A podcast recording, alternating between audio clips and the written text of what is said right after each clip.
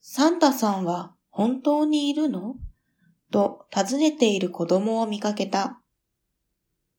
そう、今日はクリスマスイブ。僕にとって32回目のクリスマスイブ。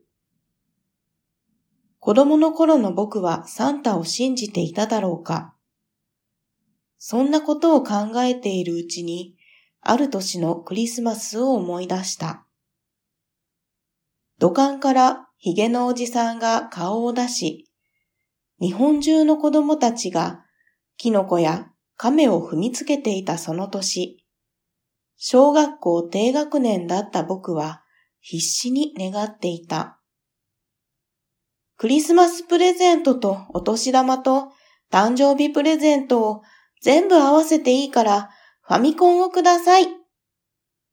数日に及ぶ必死な交渉に親もようやくファミコンを買うことを了承した。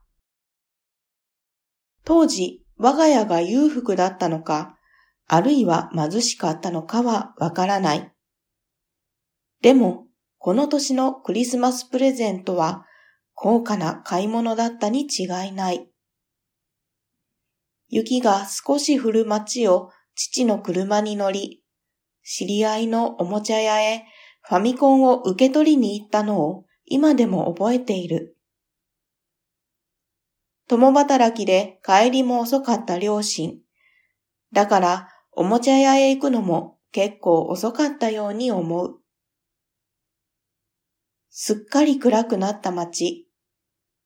おもちゃ屋さんの自宅から漏れる光に照らし出され、雪が待っていた。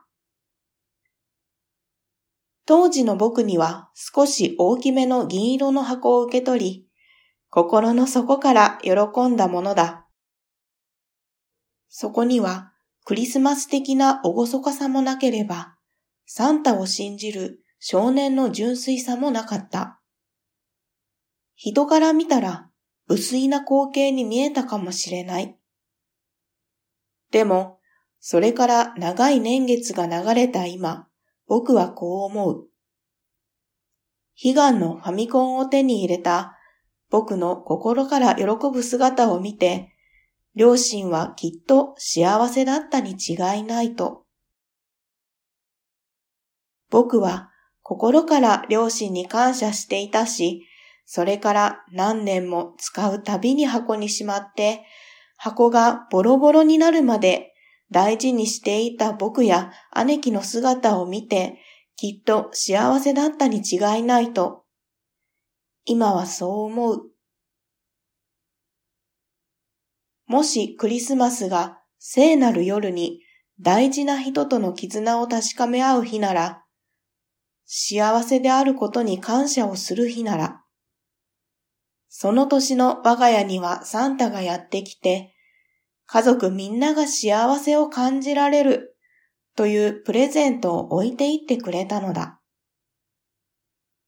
そして今夜、あれから何十年も経った今の僕が、この家に生まれたこと、この家族と共に生きてきた32年を振り返り、悪くなかったな、と思えたことも土管からひょっこり顔を出した赤色のヒゲ親父が運んでくれたクリスマスプレゼントなのかもしれない。これまではサンタなんていないと思っていた。次にどこかの子供に聞かれたら僕は答えられるはずだ。サンタはいるよって。それは幸せを感じる夜なのだから。ここにも一つのメリークリスマス。